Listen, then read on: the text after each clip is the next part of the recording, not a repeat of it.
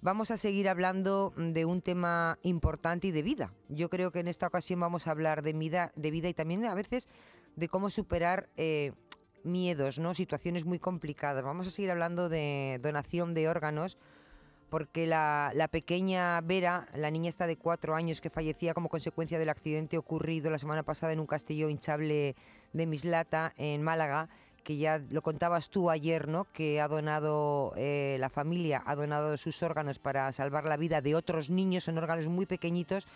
Y, son muy necesarios, Mariló. Niños que están a la espera de, un trasplante, ¿no?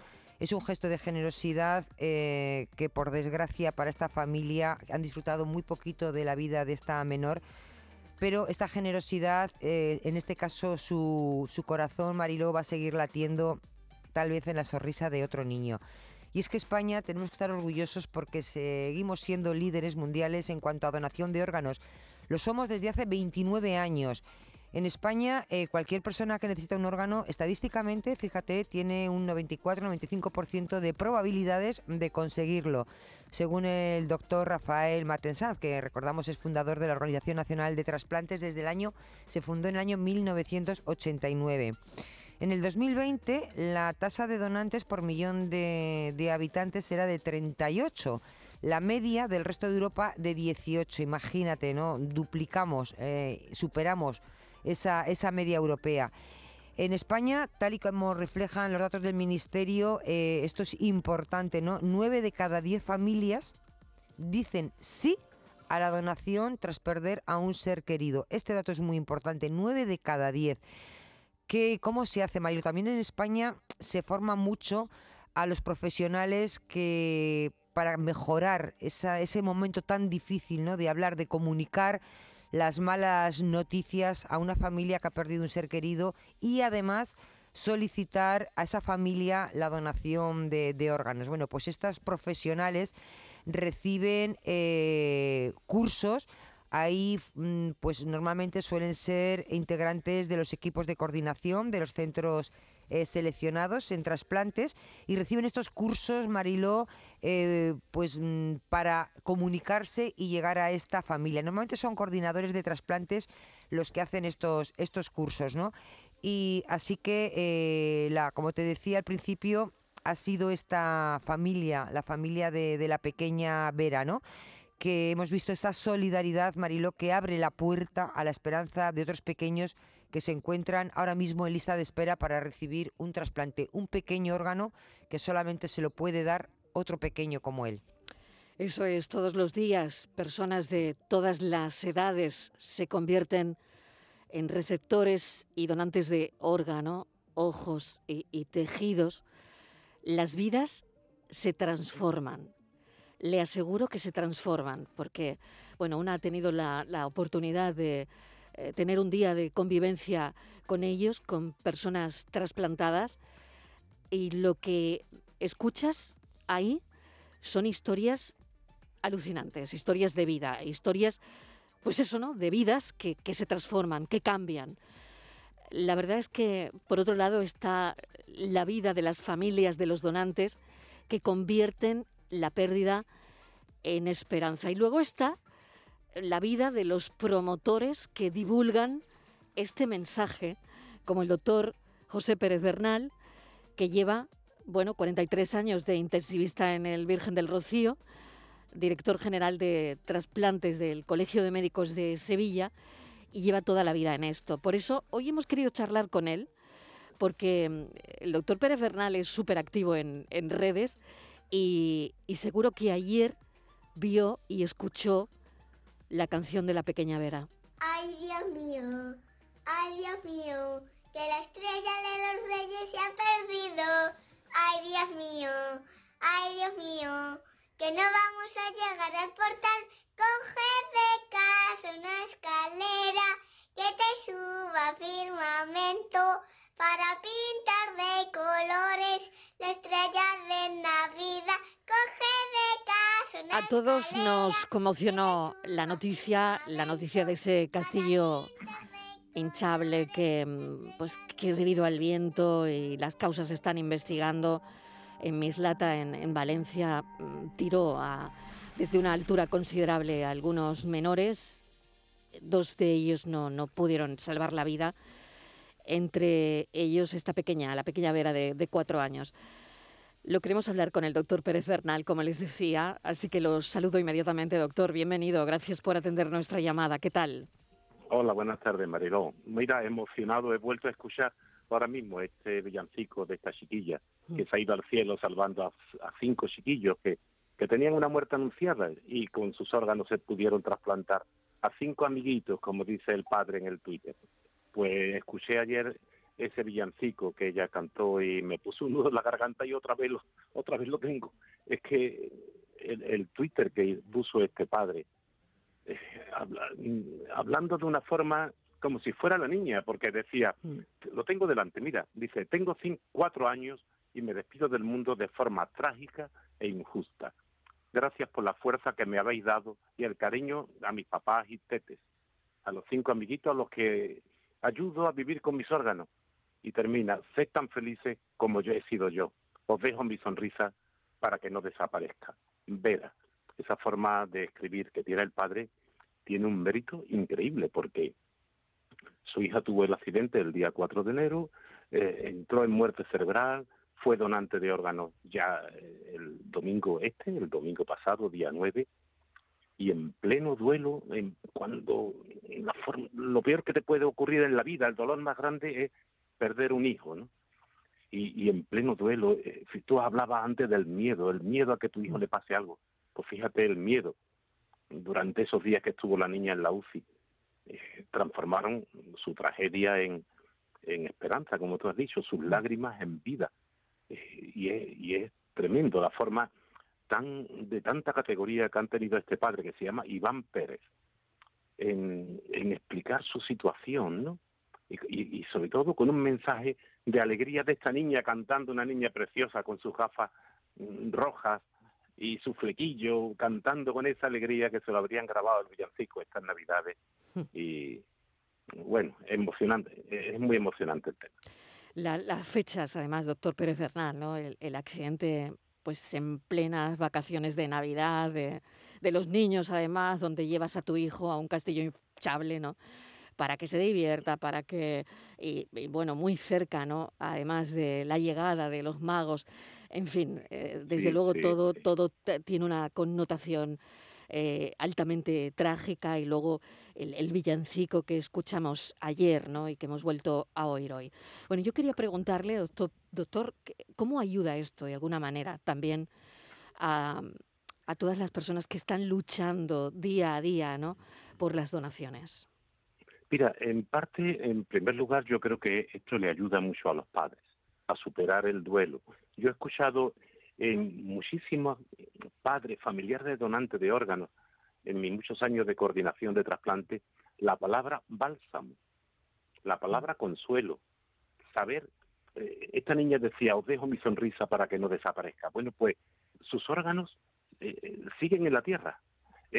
una madre, recuerdo una madre, Ana María, me decía, mi hijo Fernando no ha muerto, porque el concepto de muerte es físico y espiritual. Espiritualmente para una madre nunca va a morir mi hijo, ¿no? Pero físicamente es que sigue en la tierra. Sus órganos y su ADN están en otras personas y se va a transmitir. Y además ha ido al cielo dando vida, ¿no? O sea que este gesto de la donación de órganos tras una muerte trágica, que siempre ocurre así, pues eh, pues deja, hombre, la cicatriz esa nunca te la va a aliviar nadie, ¿no? Esa cicatriz en el corazón y en el alma, pero es un bálsamo, es un bálsamo. Mm. A ellos les gustaría conocer a las personas que se han trasplantado, pero en España está prohibido, ¿no? Por eso yo muchas veces, y tú lo has conocido, el acto de, de uno a, familias de donantes con personas trasplantadas, mm, que no se corresponden en nada, ¿no? Pero todo, mm. todos los trasplantados le dan las gracias como si fuera su donante, ¿no? Y también me has preguntado que cómo nos influye esto a los profesionales de los trasplantes. Pues pues es muy duro, es muy duro porque todos tenemos un hijo, todos tenemos un familiar. Y, yo he visto en los quirófanos de la donación con el cadáver de ese chiquillo todas las mascarillas mojadas de lágrimas. Pero hay que superarlo porque sabemos que inmediatamente se van van a volver a nacer otras personas, en este caso cinco niños, ¿no? Mm. Esos órganos irán corriendo, volando en aviones, por ambulancia con la Guardia Civil de Tráfico delante, corriendo contra reloj para salvar otras vidas. Y eso mm, sacamos fuerza de flaqueza, pero es muy duro para nosotros, tú lo mm. sabes. ¿Cómo se forma a los equipos, doctor Pérez Bernal? ¿no? Y sobre todo, eh, bueno, nos preguntábamos ayer y, y, lo hablábamos en la redacción, ¿no? y creo que esto lo piensa hoy todo el mundo, ¿no? Eh, llegar a pedir los órganos de, mm, de ese familiar tuyo, de lo que más quieres, que está en muerte cerebral, ¿no? Yo, yo sé que, que usted ha estado en esta situación, claro, lo habrá pedido una y mil veces. ¿Cómo, cómo se enfrenta a eso? ¿Cómo se hace eso? Mira, con Marilo, con mucho autocontrol, porque te entran ganas nada más que ves a esos padres, se te saltan las lágrimas, te tienes que autocontrolar. Ellos tienen que ver en ti a un profesional, a un sanitario, que va, que va a pedirle algo, pero se lo ofrecemos como un mecanismo de autoayuda. Eh, esta, esta persona en ese momento tan trágico, tú sabes que te están mirando, pero no te están viendo. Mm. Te están oyendo, pero no te están escuchando. Yo he usado mucho el lenguaje no verbal, porque es lo que más se entienden. Ellos, si entienden que tú eres un profesional sanitario, que te emocionas, que, que le está pidiendo algo que es bueno, muchas veces sabemos transmitirlo con ese lenguaje no verbal. Pero es durísimo, es durísimo. Muchas veces cuando ellos dicen que esperen un momento, que lo quieren pensar, lo quieren hablar entre ellos y te sales pues se te saltan las lágrimas y tiene que sacar fuerzas de flaqueza, porque la vida de muchos dependen de, de tu capacidad de convencimiento a esa familia para que se salven otras personas, ¿no? Otras personas que yo he visto en, en, mis 43 años de cuidados intensivos cómo se están muriendo en la habitación de al lado. Y si nos dicen que sí, se van a salvar. Entonces es muy difícil. Tú dices que, que nos dan cursos, es verdad, todos los coordinadores de trasplante recibimos cursos para saber transmitir malas noticias, para tener elegancia a la hora de pedir esto y tener empatía y, y, y ofrecérselo como un sistema de autoayuda, ¿no? Pero te digo la verdad, eso no se aprende en un curso, eso se lleva en la genética. Mm. Eh, por eso el ser, la humanidad no se aprende sí, eso lo hemos heredado de nuestros padres y, es la genética nuestra la que hace que, que, tú sintonices con esa familia en ese momento tan duro.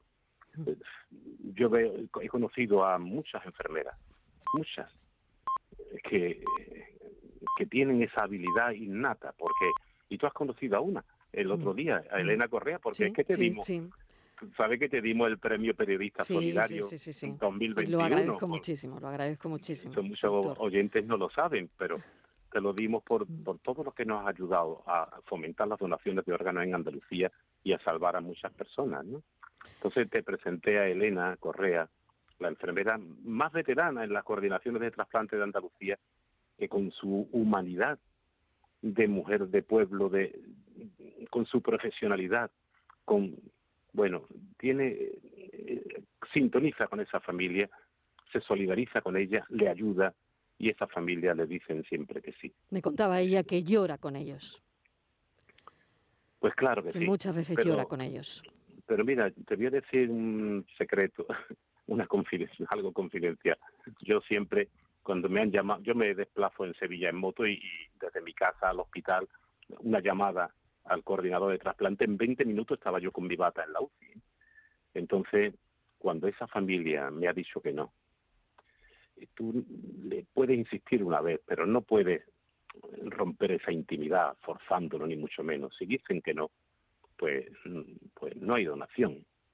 Y entonces yo me he vuelto a mi casa y te aseguro que debajo del casco de mi moto, pues me he ido llorando muchas veces por rabia, rabia porque los andaluces eh, no entendíamos esto, no entendíamos que la solidaridad salva vidas, que, que puede haber vida después de una vida, que esa muerte era irreversible, que se va a incinerar al día siguiente esa persona y se podía haber ido al cielo salvando muchas vidas, y si nos dicen que no, otros se van a morir, y otros que yo he conocido con nombre y apellido en mi Y, y entonces te vas con esa rabia también por no haber sido capaz de convencer a esa familia. ¿no?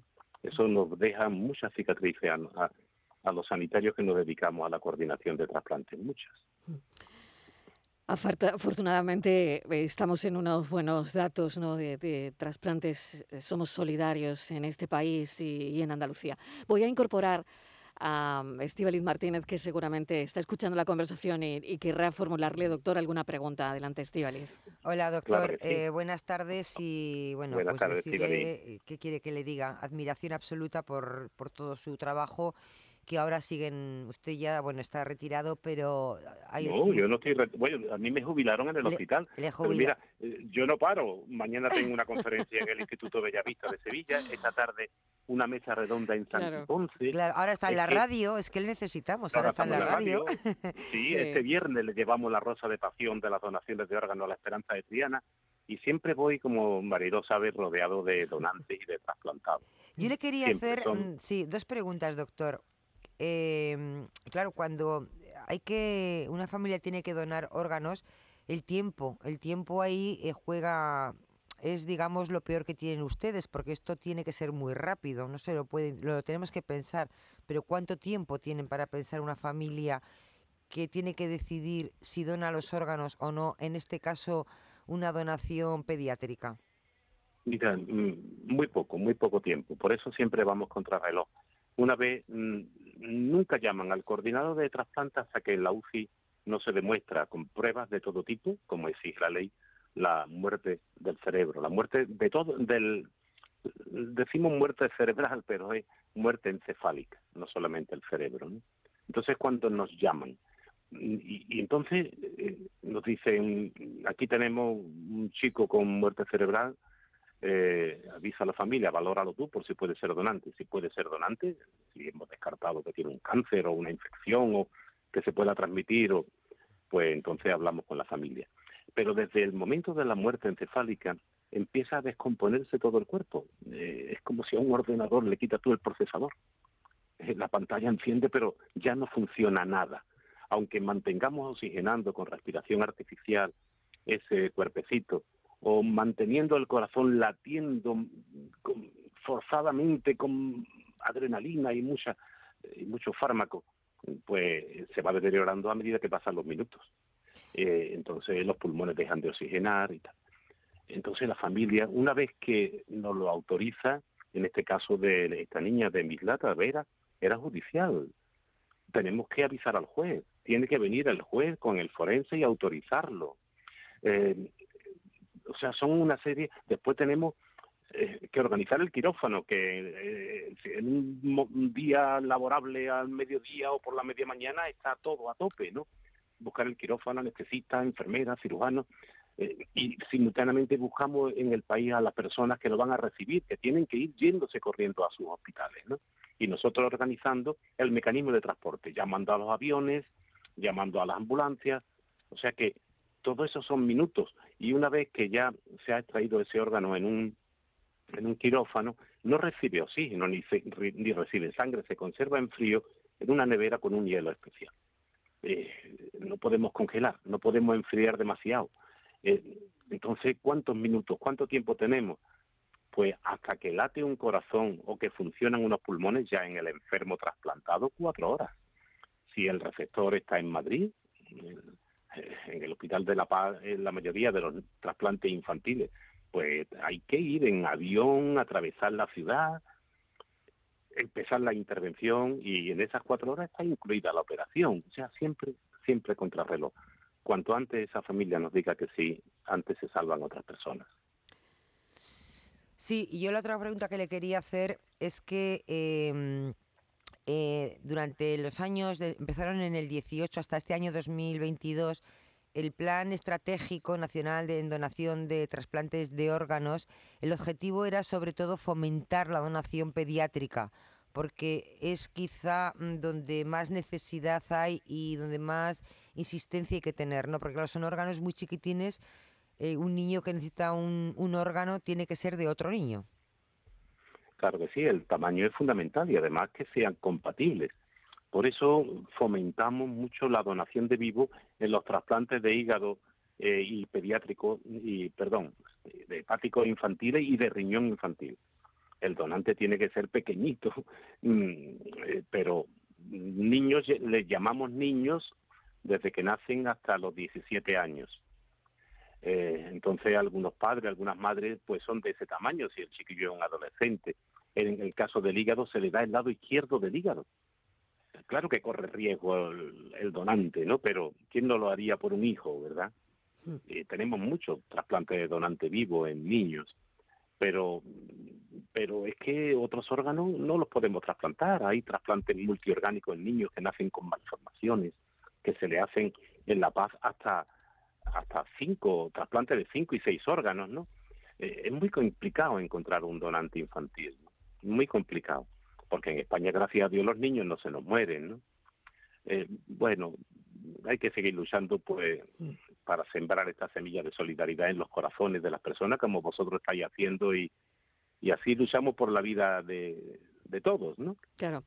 Doctor Pérez Bernal, muchísimas gracias por habernos atendido. Un placer, como siempre, escuchar a alguien con, con tanta experiencia y que habla desde, desde el alma, ¿no?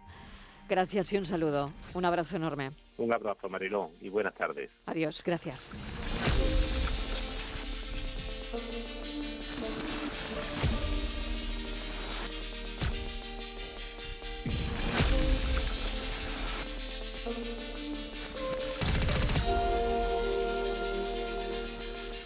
El siguiente asunto que vamos a abordar tiene que ver con farmacia, ¿no? Porque un test de antígeno vale dos euros en Portugal y seis euros y medio en este país.